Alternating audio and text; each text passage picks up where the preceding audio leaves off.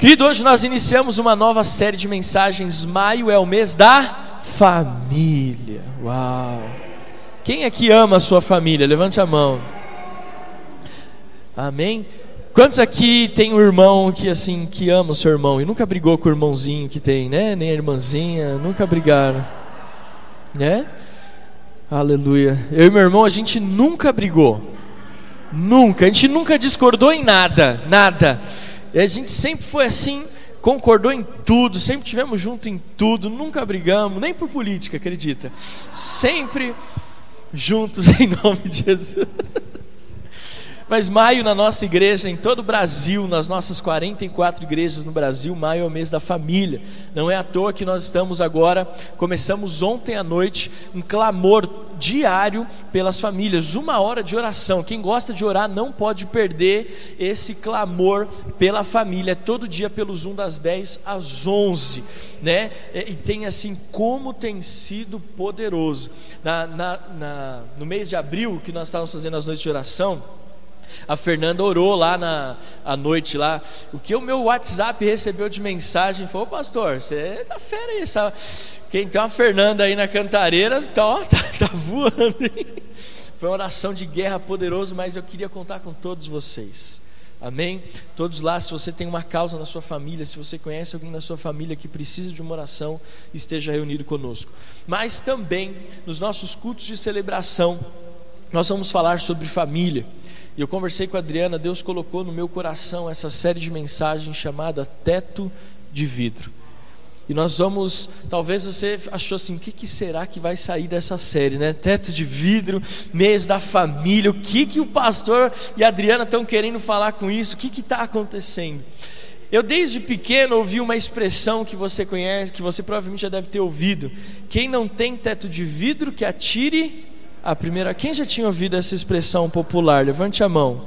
Quem nunca tinha ouvido essa expressão popular? Levante. Você, Adriana, nunca ouviram? Deus do céu. Quem ouviu? Levanta a mão. Amém. Eu, eu, eu, vi uma questão de idade clara aqui, vocês perceberam? Eu vi uma questão. Adriana é a única. Não sei em que mundo que ela viveu. Mas tem uma expressão que minha mãe e meu pai eles sempre falavam: quem não tem teto de vidro que atire a primeira pedra. E nós estamos iniciando esse mês da família e nós vamos ministrar sobre a importância dos valores do lar, os valores que nós precisamos encontrar dentro de casa. E é interessante porque aqui na Cantareira eu quero que nós possamos entender quais são os princípios de Deus para os relacionamentos familiares.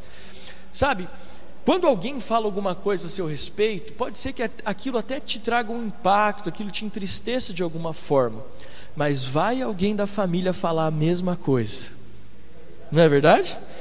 Ah, você não fez nada direito. Se alguém fala lá no trabalho que você não fez nada direito, você, quem é essa pessoa? Mas vem o marido e a esposa falar assim: mas você não serve nem para fazer isso. Acabou. Sim ou não? Está aqui comigo? Gente, dá, responde aí, porque senão parece que eu estou pregando na, na internet ainda. Então, eu quero que nós possamos, nesse tempo aqui na Cantareira, expor alguns pontos importantes a respeito de família e entender o que Deus sonha, quais são os princípios bíblicos para a nossa família. Uma vez eu vi uma expressão que ela diz assim: a família, ela é a experiência do céu na terra. Consegue entender isso? Por que, que essa expressão ela pode ser um pouco chocante? Porque se nós olharmos os relacionamentos familiares hoje, dentro ou fora do contexto de igreja, muitos podem dizer, pastor, então eu estou bem longe do céu, porque o negócio aqui em casa está feio. Mas eu tomei essa verdade para mim, sabe por quê? Porque esta expressão, a família é a experiência do céu na terra, porque para alguns pode soar como uma forçação de barra. Mas quando Jesus quis estabelecer um vínculo com os seus filhos, quando Cristo quis estabelecer um vínculo entre o reino dos céus e o reino da terra, entre as questões celestiais e a nossa vida aqui na terra, ele usou o que como base para este relacionamento? A família. Afinal de contas, essa pessoa que está sentada perto de você, você chama ela de quê? Irmão. Sim ou não? Ô irmão, ô varão, ô varão. Mas a família é a base. Então nós vamos entender que Deus tem uma visão especial para a família, nós somos família de Deus. A Bíblia fala que nós somos herdeiros de Deus e co-herdeiros com Cristo. Quem recebe a herança é aquele que é da família, via de regra, é alguém que faz parte da família. Olha, Efésios 5 fala: Maridos, amai vossa mulher, como também Cristo amou a igreja e a si mesmo se entregou por ela. Está aqui comigo? Você aí na sua casa. A família, ela tem um, um, um espaço, ela tem uma. uma Deus olha para a família com um olhar muito cuidadoso, muito zeloso. E a nossa família deve ser a experiência no céu na terra. Nós precisamos, ao final desta série de mensagens, aquele que enrolava mais tempo no trabalho para não chegar em casa, ele vai não ver a hora de sair do trabalho para chegar em casa e estar com a sua família, com a sua esposa, seu marido, seus filhos. Porque nós vamos encerrar esse mês de maio ainda mais apaixonados pela nossa família. Amém? Se a sua família está aqui, olha para ela e dá uma piscadinha e fala assim: I love you. Você que está na sua casa também, dá uma olhadinha para sua família que está aí perto de você e fala: I love you. I love you. O fato de algumas famílias talvez verem um tormento, para não dizer um inferno, parece que torna essa expressão, a, a, família, a experiência do céu na terra, talvez algo muito distante, mas não significa que ela não possa ser verdade. Talvez você está falando, pastor, hoje é o primeiro domingo dessa série, eu ainda não posso dizer que a minha família é uma experiência no céu da terra, ainda, mas talvez até o final dessa mensagem, ou desse culto, ou talvez até o final do mês, você vai chegar e falar, pastor, a minha família é a experiência do céu na terra. Deus projetou a nossa família para ser um lugar seguro. A nossa família tem que ser o nosso lugar de segurança. Eu, eu confesso para você que às vezes nos meus dias mais turbulentos, nos dias mais tempestuosos da minha vida, sabe qual é a minha segurança? Primeiro, Jesus está no barco junto comigo, aleluia. Mas depois eu agradeço a Deus por quem Ele colocou no barco do meu lado. Eu lembro da minha esposa, eu falo, ai, graças a Deus. Amém? Porque a família é o nosso lugar de segurança, é o lugar onde a gente corre para chorar, é o lugar onde a gente vai para conversar, é o lugar onde a gente é, é, senta à mesa. Eu moro no mesmo prédio da, meu, da, da minha avó, que mora no terceiro andar. Meu tio e minha tia, nono andar, agora minha tia só. A minha mãe no décimo sétimo com Jonas e eu, Adriano, Benjamin e Abela no décimo oitavo. É quase um condomínio Carvalho, né? Mas sabe o que é interessante? A minha tia, vocês, eu agradeço muito a Deus por todo o apoio que vocês me deram e a nossa família nesse tempo nós, fez um mês. Ontem ou antes de ontem fez um mês que meu tio é, está com o Senhor na glória. Mas eu acho interessante porque às vezes minha tia não está bem, ela dá uma ligada para minha mãe e fala: dá um pulo aqui, porque família é lugar de segurança. Às vezes ela liga: não vai vir ninguém aqui hoje? A minha mãe, quando ela quer conversar alguma coisa, ela sobe como quem não quer nada na pontinha do pé, só escuta a porta da, da, da escada batendo. Bluff. Aí a gente já se prepara, minha mãe vai bater na porta. Aí ela senta, toma um cafezinho, conversa. E eu e a Adriana fazemos a mesma coisa. A minha avó, por quê? Porque família é um lugar de segurança. Você que está na sua casa, diga: família é um lugar de segurança, é um lugar de fé, sim ou não? Família é lugar de fé, um encorajando o outro. Família é lugar de cumplicidade. Família é lugar de aconchego. Não é à toa que o maior sonho de muitas pessoas, qual que é? Vou falar, você vai entender. Um dia, um dia frio, certo? Qual que é o que passa na cabeça da maioria das pessoas? Um sofá, uma coberta, um chá, uma pipoca, um chocolate quente e um filminho. Estou errado?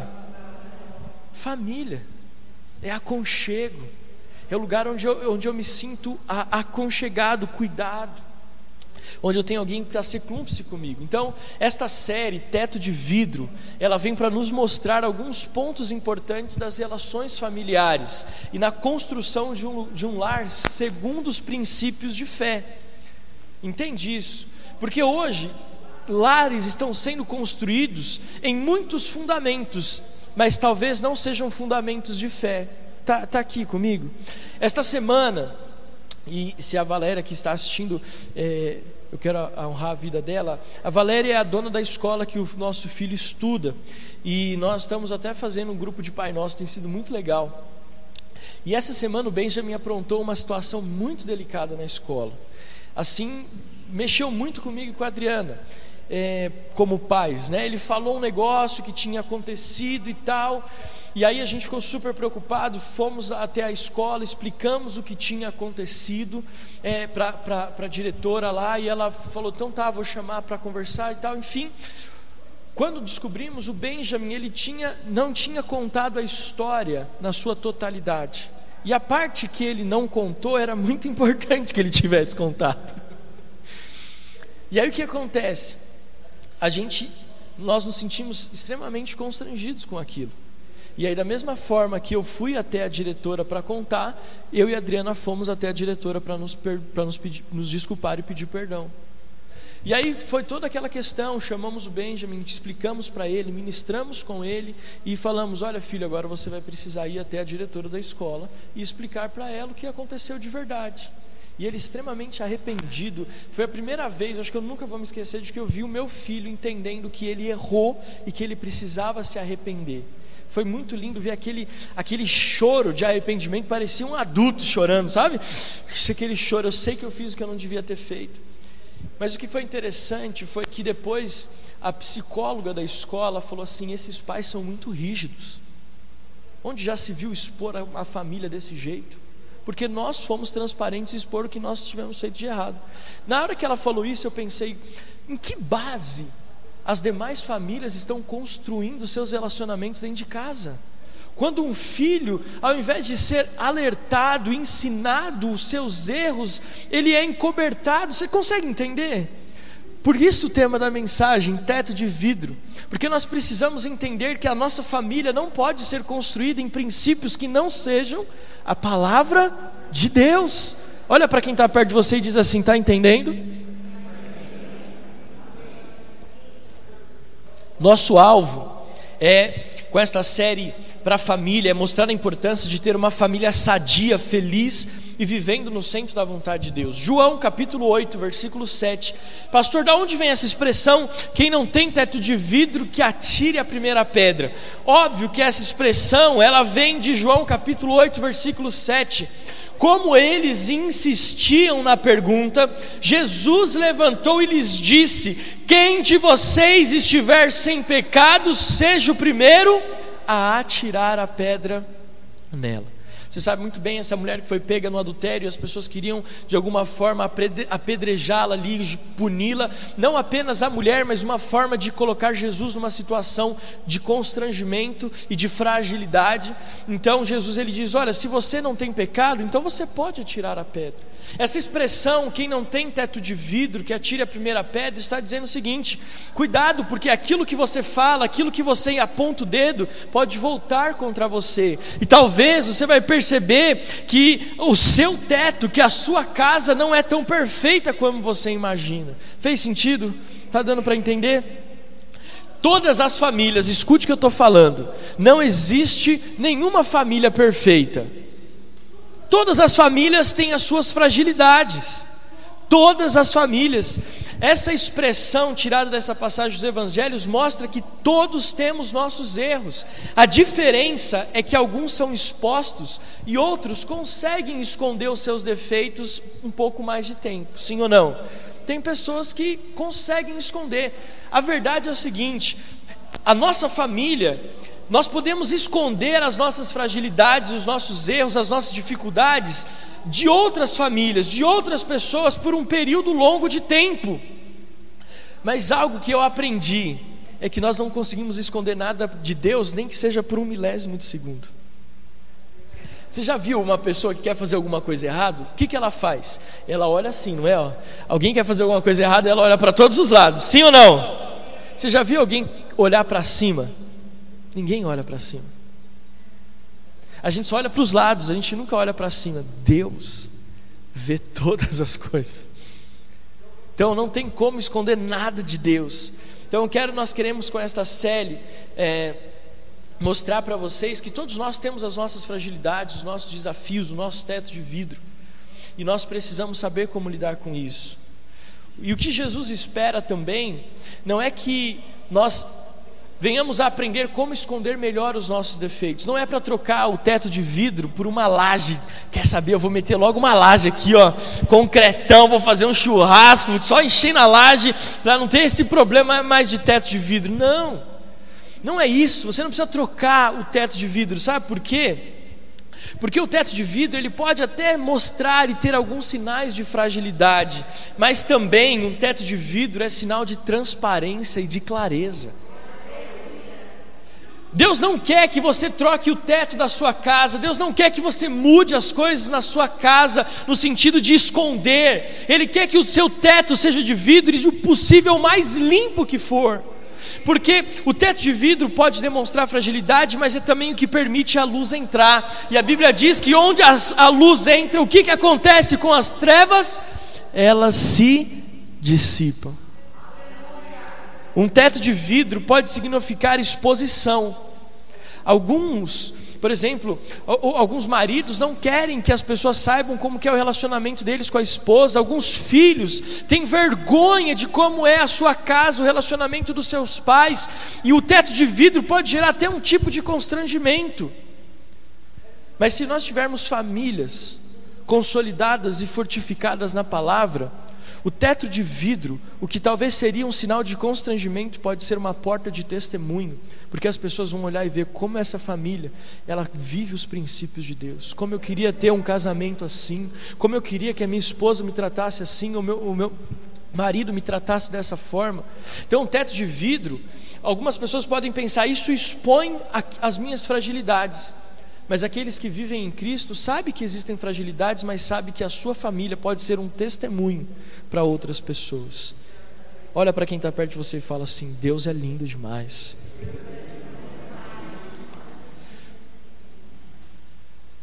Eu quero então que você possa receber nesse mês de maio essa, essa verdade espiritual. Deus quer que na sua casa você tenha um teto de vidro para que a glória de Deus possa ser manifesta a todos que estão à sua volta. Eu queria que você pegasse o seu celular aí agora. Você pode pegar, não é pecado não. Você que está na sua casa, se você pega um seu celular ou pega um pedaço de papel, se, pega, vê se a gente consegue uns pedaços de papel aí, umas canetas, pode ser? Eu esqueci de falar isso antes. Meu Deus do céu. Por que, que eu quero fazer um desafio com você agora? Quem não tem como anotar no celular, eu quero que levante a mão que a gente vai entregar uma folha de papel, amém? E umas canetas. Pode ser desse. Por que, que a gente vai fazer aqui agora? Nesse primeiro domingo da série, nós vamos fazer um ato profético. Você vai escrever aí no seu celular ou você vai escrever no papel. E se você escrever no celular, quando você chegar na sua casa, você vai transcrever isso para o papel, tá bom? Porque nós vamos fazer um ato profético aqui. E todos os, todos os domingos desse mês de maio, nós vamos no final do culto orar por, esse, por isso que você vai colocar no papel.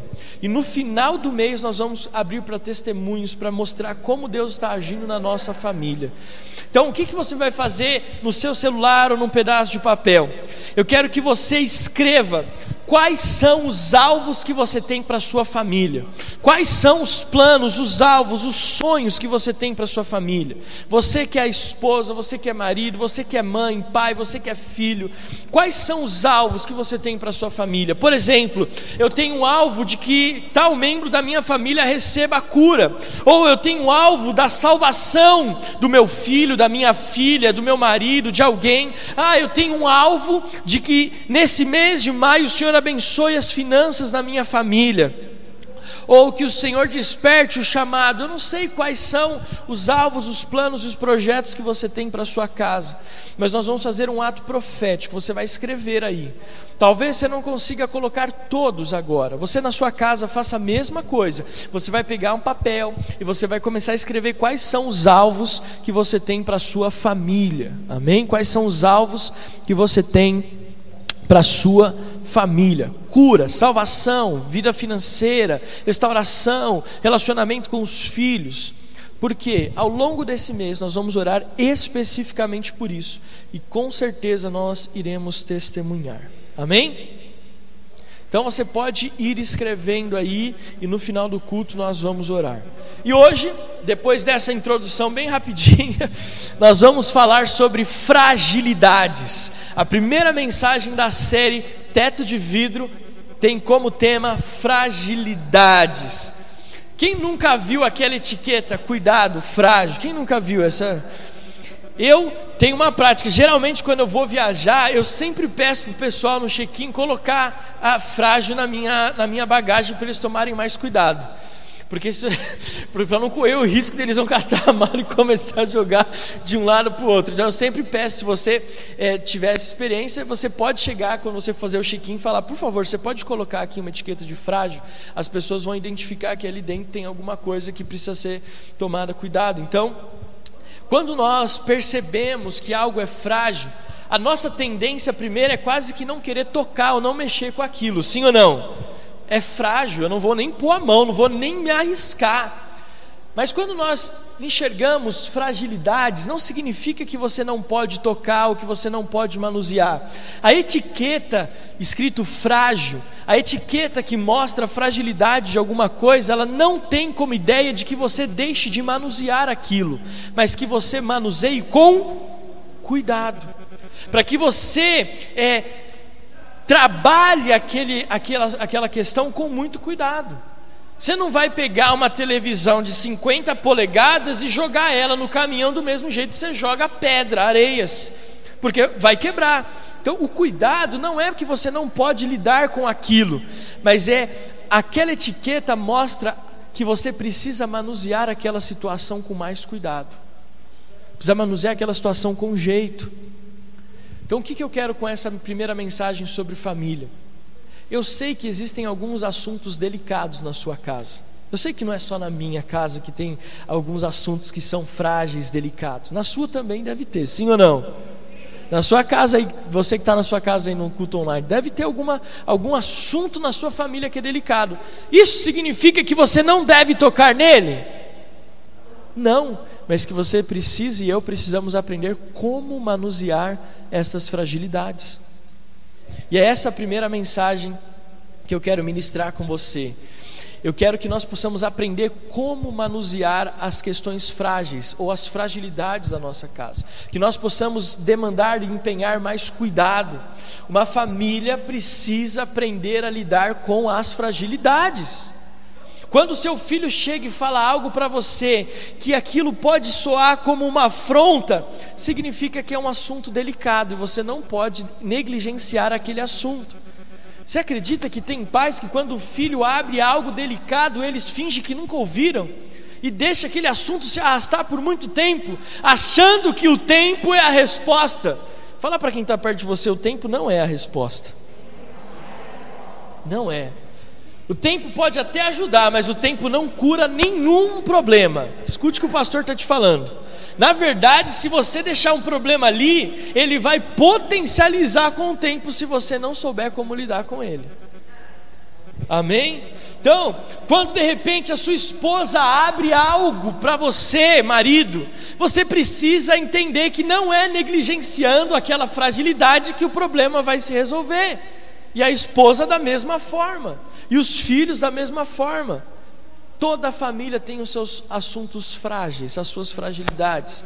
E muitas vezes nós entendemos que esses assuntos não merecem ser colocados em pauta, porque eles podem trazer muitos desdobramentos, então a gente prefere ignorar. Não vocês, nem vocês que estão assistindo, aqueles que nem vieram no presencial e não estão assistindo online. Tem gente que finge que não ouve.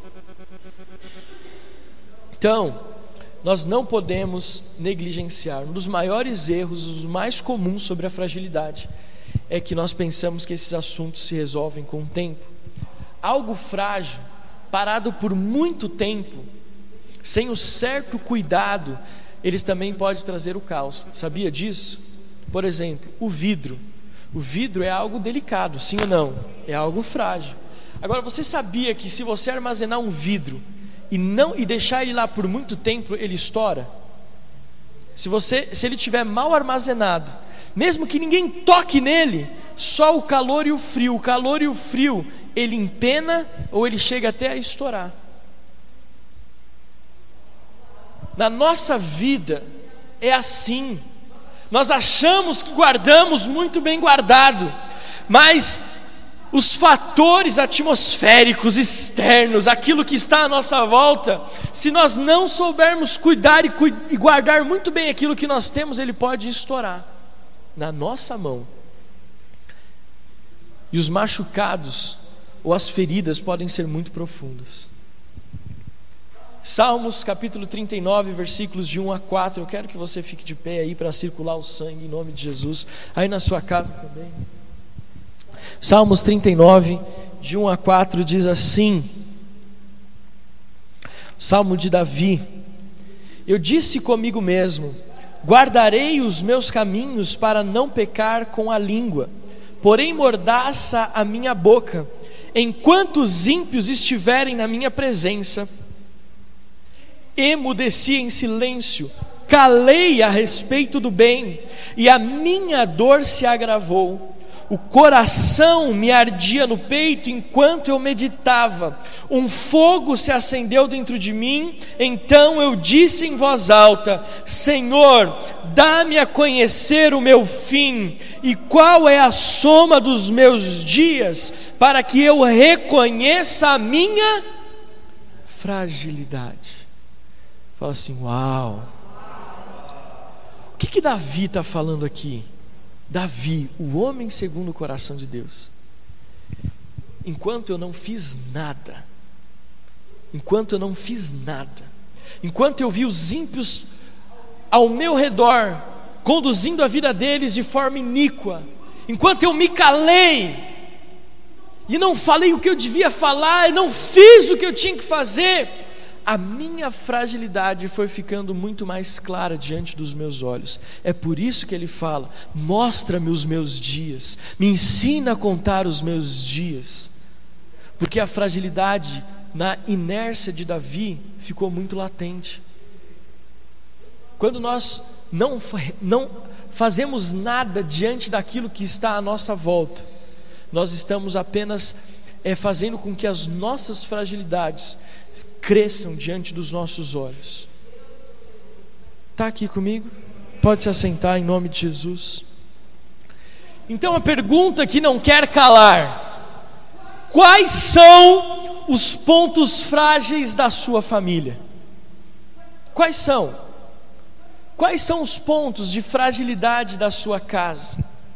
Eu acredito que nós podemos, de forma genérica, incluir alguns aqui, mas essa é uma pergunta que só você e a sua família podem responder. Mas, por exemplo, alguns podem dizer assim: o ponto de fragilidade na minha casa é são as finanças. Quando chega dinheiro, aí é uma fragilidade. É, é, cachorro brigando com gato, é gato brigando com rato, é marido brigando com a esposa, é, é filho culpando o pai, pai culpando o filho, é as casas Bahia ligando. Deus do céu, nós estamos enfrentando uma crise lá em casa.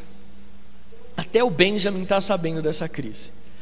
Um abençoado chamado Lucas, Lucas, passou o meu telefone de casa para todas as empresas que você possa imaginar: Casas Bahia, Marisa, Pernambucanas. E aí, liga lá em casa, aquelas ligações. Atenção, Lucas. Sabemos que o momento é delicado para todo mundo. Querido, um dia eu fui até o fim. Até o fim. Eu respirei e falei: Eu vou pagar essa conta. Sabe quanto ele estava devendo nas pernambucanas? R$ 24,50. Eu falei: Eu vou pagar. Porque aí pelo menos para de ligar. Mas não tem porque eu não sei o CPF do cara, então eu não consigo gerar o boleto para pagar. Mas aí eu descobri que descambou de vez a vida do Lucas, porque aí já começou a ligar a Casa Bahia, Pernambuco, e foi começando a ligar um monte de gente. Falei, esse cara está enrolado mesmo. Mas é engraçado, porque o beijo me atende o telefone e fala, mamãe, como é sempre uma mulher, ele fala assim, é a mulher do Lucas.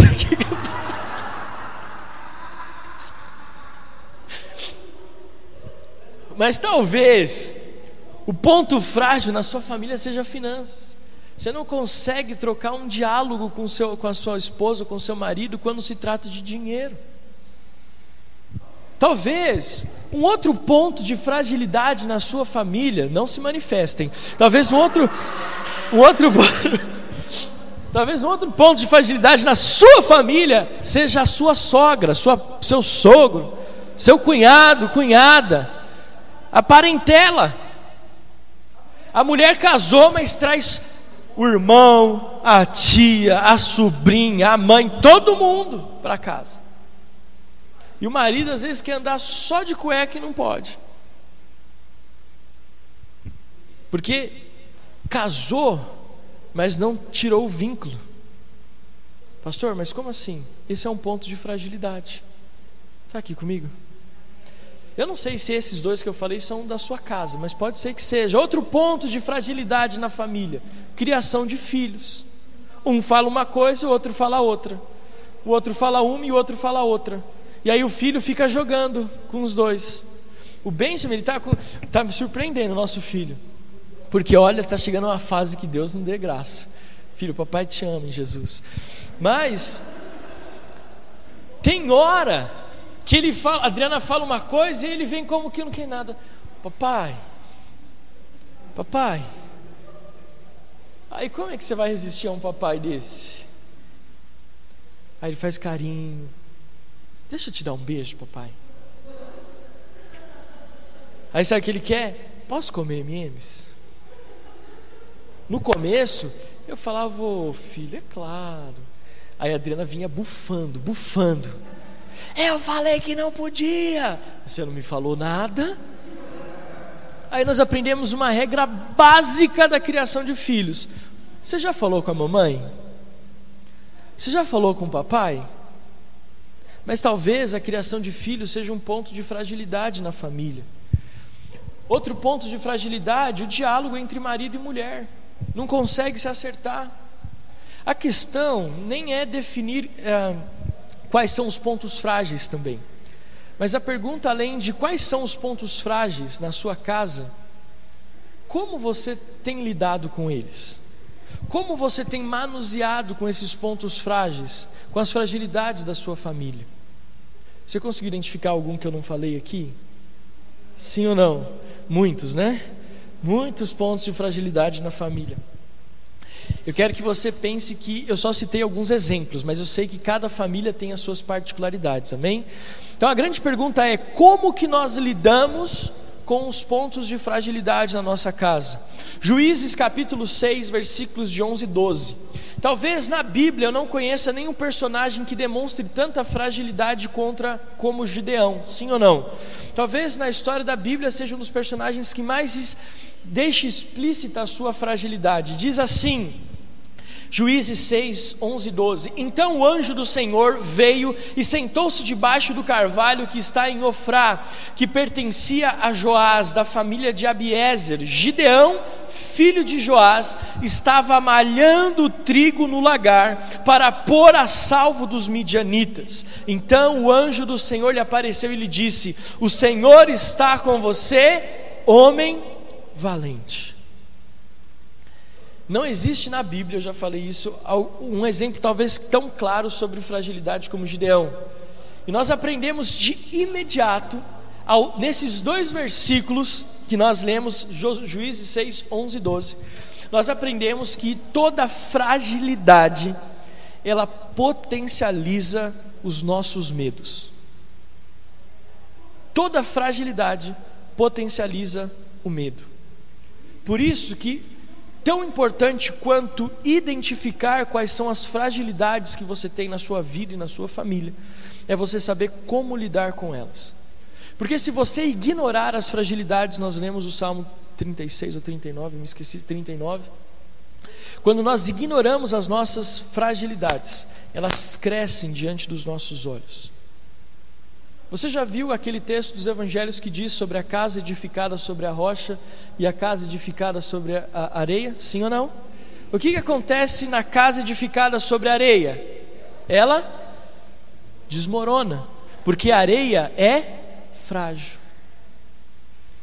Se a areia não for trabalhada para virar concreto, ela continua sendo frágil. A fragilidade na sua família potencializa medos. E nós nunca estivemos em um tempo da história tão delicado emocionalmente como esse que nós estamos hoje. Eu até falei para Adriana essa semana. Nós estamos em um tempo que eu, como pastor, ouso dizer que todo mundo precisava ter alguém para cuidar da sua saúde emocional. De tão sério que é os dias que nós estamos vivendo. E o que, que acontece? Soma tudo isso as fragilidades, não apenas as fragilidades externas, mas as fragilidades internas. E aí potencializa-se o medo. Pastor, por que, você está falando isso? Porque Gideão estava malhando trigo no lagar. Eu ministrei uma mensagem algum um ano atrás, mais ou menos, falando sobre isso. Vocês lembram disso? O lagar é o lugar onde se pisavam as uvas. Era um buraco na rocha com um furo no final para escoar o suco da uva que era pisada.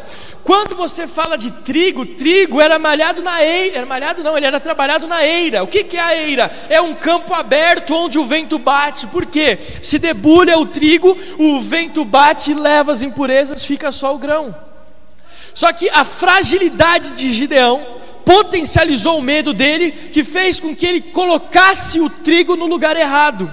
Quando nós não cuidamos das fragilidades da nossa família, o medo cresce, ele se potencializa e nós começamos a tratar as coisas nos lugares errados, da forma errada, e aquilo que já estava ruim fica pior. Como lidar então com essas fragilidades? Quem está preparado? Primeiro, anota aí, para lidar com fragilidades, em primeiro lugar, você não pode ignorar que elas existem. Tem gente que finge de conta que não existe fragilidade. A minha família é perfeita, eu sou o melhor marido do mundo, eu sou a esposa mais é, é, ajudadora que possa existir, eu sou o filho mais obediente de todos. Não dou trabalho na escola, lavo louça, arrumo a minha cama, só tiro nota boa. Aleluia. Nós precisamos reconhecer que as nossas fragilidades existem. Esse último ano, eu acho que nós em casa reconhecemos uma das maiores fragilidades que nós tínhamos e nós conseguimos nos ajustar em relação a ela. Porque por muitos anos nós ignoramos que ela estava ali. Por muitos anos nós ignoramos que existia uma fragilidade. Isso não pode acontecer. Reconheça.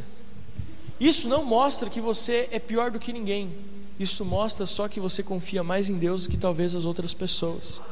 Porque quem, quem negligencia algo, de fato, não confia que Deus pode resolver aquela situação. Então, reconheça as suas fragilidades. Segundo, como nós lidamos com as fragilidades? Aprendendo como manusear as nossas fragilidades. Como que eu abordo determinada situação? Você vai brigar com seu marido quando ele já está nervoso? Ele não vai te ouvir. Quando existe uma etiqueta de fragilidade, não significa que não pode ser tocado, mas precisa saber como tocar naquele produto. Então, quais são os cuidados que aquela situação exige? Quais são os cuidados? Tem gente que tem sensibilidade de elefante. Você já viu isso? Sensibilidade de elefante, de rinoceronte.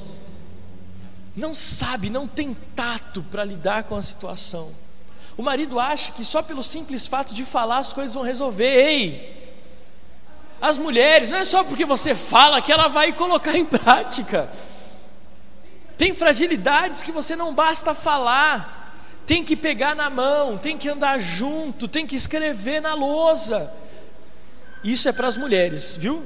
Escrevam na lousa, porque os maridos dificilmente entendem se você simplesmente falar, né? escreva na lousa, coloque lá na lousa o que você quer.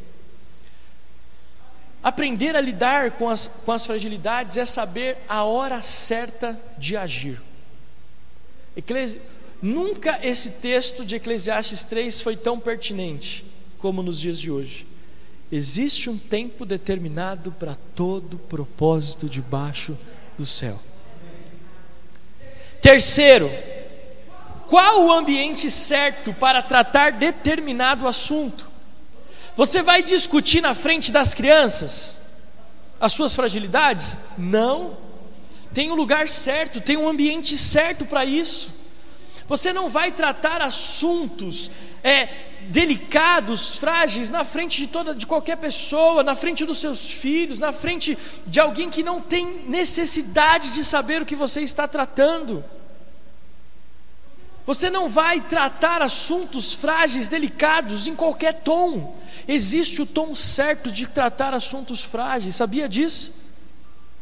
Você já viu aquela expressão que é, a pessoa ela pode até estar certa, mas ela perde a razão pela forma como ela fala? Você já viu sobre isso? Eu era essa pessoa. Se eu estava certo, eu achava que de qualquer jeito que eu falasse estava ótimo. Não é assim. Às vezes nós estamos até certos, e mulheres, vocês sempre estão certas. Mas não significa que vocês precisam falar isso de qualquer jeito. Fala com carinho. Não adianta gritar, falar mais alto. Isso nunca resolveu o problema de ninguém. Está aqui? Eu não posso cuidar de um assunto delicado em um ambiente inseguro, onde não há a mínima condição para que ele possa ser resolvido. Quarto, como, para lidar com assuntos frágeis, eu preciso saber como blindar esse assunto para que ele não chegue em pessoas que não têm capacidade de resolver. Você quer saber um outro erro quando nós lidamos com assuntos frágeis na família? É quando nós contamos esse assunto frágil para todo mundo.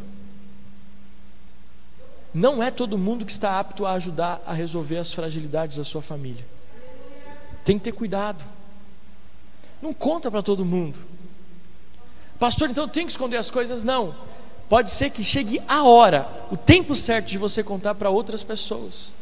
Quem então está apto a me ajudar nas minhas fragilidades? Primeiro, a sua própria casa. Marido, esposa, filhos. Depois, os seus pastores. Uma das coisas que eu, como pastor, já falei para todos vocês, por isso eu falo de púlpito tranquilamente, até para você que está na sua casa. Uma das coisas que eu fico mais triste é quando o problema chega para mim já resolvido. Como assim? Você fez o que não devia ter feito e agora, pastor, você me ajuda? Pô, filha, mas você podia ter falado antes, né? Aí a gente já nem está resolvendo o problema.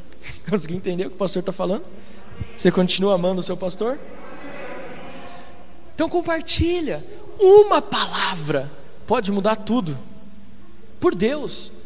Eu não estou falando, eu tenho os meus desafios. E eu não tomo decisões sem antes conversar com o apóstolo. Sabe por quê? Porque às vezes em uma palavra muda tudo. Eu já cheguei na frente dele com várias coisas que eu, eu, fiquei semanas ensaiando, pensando nas probabilidades, pensando em tudo que podia dar certo, que podia dar errado. E eu falo, agora não tem outro cenário possível. Aí eu sento na frente dele, conto tudo em uma palavra, 30 segundos. Ele fala um negócio que eu não tinha pensado e me poupa de um trabalhão. Olha para quem está do seu lado e fala assim: ame o pastor Alex. Ele está falando isso porque são assuntos frágeis. São assuntos frágeis. Sabe? Nós temos que blindar.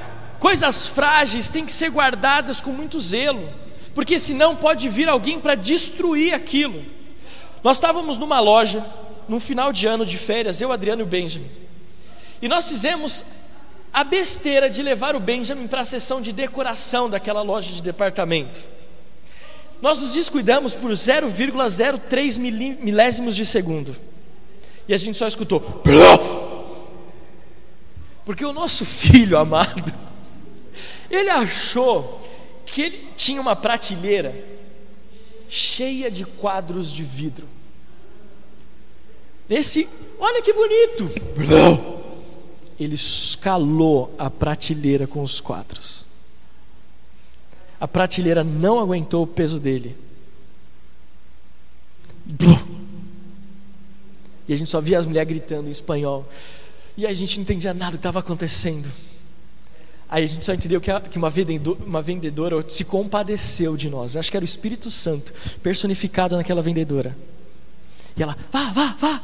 E a gente pegou o Benjamin.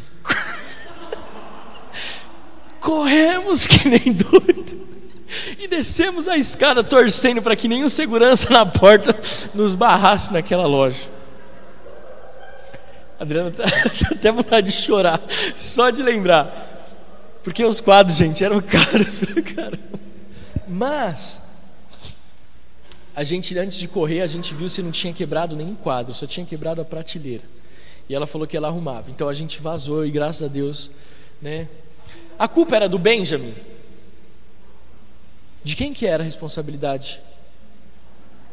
Porque nós trouxemos uma pessoa que não sabia lidar com fragilidades para um lugar de fragilidade. Como Jesus lidava com assuntos delicados? João capítulo 9 é o último texto que nós vamos ler por causa do horário. João capítulo 9, versículos de 1 a 3 diz assim: Enquanto Jesus caminhava, viu um homem cego de nascença. E os seus discípulos perguntaram: Mestre, quem pecou para que este homem nascesse cego? Ele ou os pais dele? Jesus respondeu: Nem ele pecou, nem os pais, nem os pais, mas isso aconteceu para que nele se manifestem as obras. Quando nós lemos os evangelhos, os fariseus, os mestres da lei, eles sempre tentavam pegar Jesus com um assunto delicado, algo, alguma fragilidade. Mas Jesus sempre sabia como lidar com esses assuntos delicados. Eu peguei esse texto de João 9 porque eu acho ele muito interessante, porque Jesus de fato está diante de um problema, um homem cego. Jesus está de fato diante de uma acusação delicada. Poxa, quem que pecou?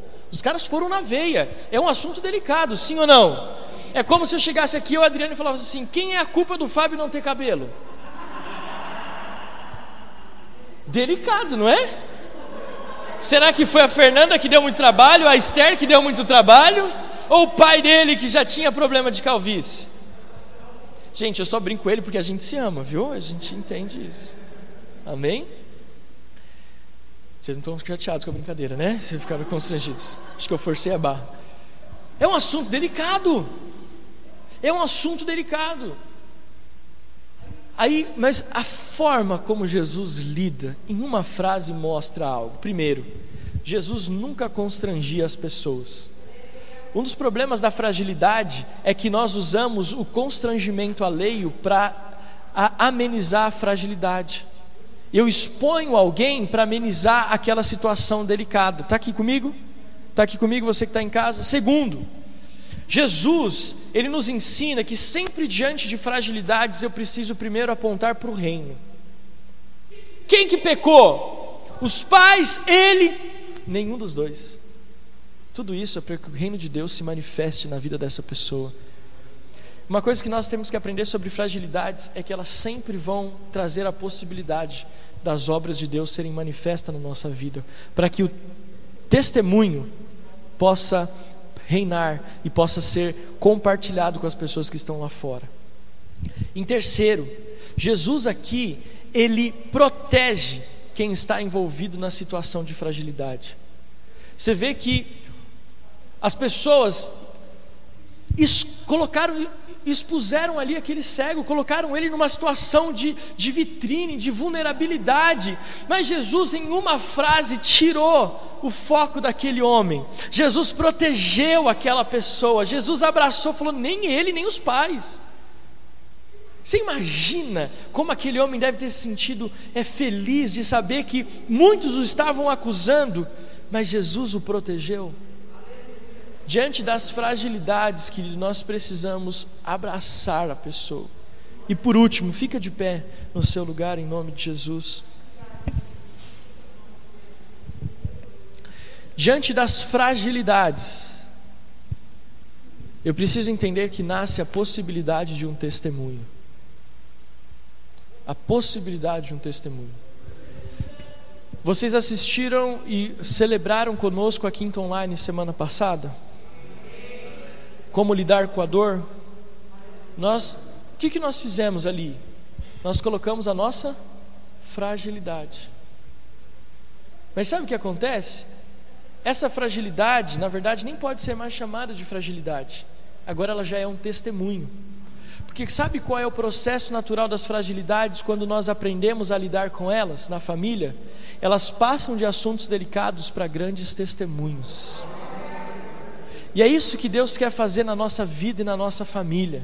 Ele quer que nós saibamos lidar com as nossas fragilidades, para que elas se tornem grandes testemunhos. Deus vai operar na sua família nesse mês de maio. E talvez assuntos tão delicados se tornarão grandes testemunhos. Pastor, o mês passa muito rápido, mas eu creio que nós ouviremos grandes testemunhos em nome de Jesus. Você recebe essa mensagem no seu coração? Você que está em casa, fique de pé, pegue aquela folha, o celular ou a folha a qual você escreveu ali o que precisava ser escrito, aquilo que você sonha para a sua família. E eu sei que você vai chegar em casa ainda hoje, e você vai sentar com a sua família, amém? E você vai falar assim: quais são as nossas fragilidades? O que, que nós precisamos deixar claro aqui? O que, que nós precisamos expor aqui? Amém? Então pegue esse papel, essa folha, você que está em casa da mesma forma. Coloque a mão no seu coração e a mão direita no seu coração e com a mão esquerda você levante esse papel ou seu celular aos céus, porque eu quero orar por você e pela sua família hoje. Pai, nós te agradecemos neste domingo. Primeiro domingo do mês de maio, mês da família. Deus, nós apresentamos aqui as nossas fragilidades e reconhecemos, Pai, as nossas fragilidades. Eu sei, Deus, que muito ainda poderia ser compartilhado, mas eu creio também que o Teu Espírito Santo, Ele pegou esta mensagem, colocou ela de forma certeira, assertiva no coração da igreja nesse domingo. Deus, que nós não tenhamos vergonha das nossas fragilidades, mas pelo contrário, que esses assuntos delicados se tornem grandes testemunhos para outras famílias. Deus, nós não temos vergonha do nosso teto de vidro, porque a nossa família está sendo edificada sobre princípios espirituais, pela Sua palavra, Deus, e muito mais, Deus, preocupados em expor as nossas fragilidades, nós estamos é que a nossa família seja um testemunho para o mundo. Deus, Nós pedimos que a luz de Cristo brilhe e dissipe todas as trevas. E em cada um desses pedidos, Deus, cada pedido colocado aqui, Senhor, no papel ou no celular, como alvos para a família nesse mês, que o Senhor possa responder cada um deles. Nós profetizamos milagres sobre cada um desses pedidos, que seja assim, Pai, em nome de Jesus Cristo de Nazaré. Deus, e eu oro, se existe alguém aqui preocupado, angustiado, angustiado por algum assunto frágil que existe na sua família, Espírito Santo, nós clamamos e pedimos, intervenha nessa situação, nos auxilie nas nossas fragilidades, nos ajude a lidar com esses assuntos da maneira que eles merecem ser tratados. Nós declaramos, Pai, este tempo, esta bênção sobre as famílias da nossa igreja, em nome de Jesus. Amém, amém e amém. Aplauda bem forte ao Senhor em nome de Jesus. Aleluia. Mais forte ao Senhor.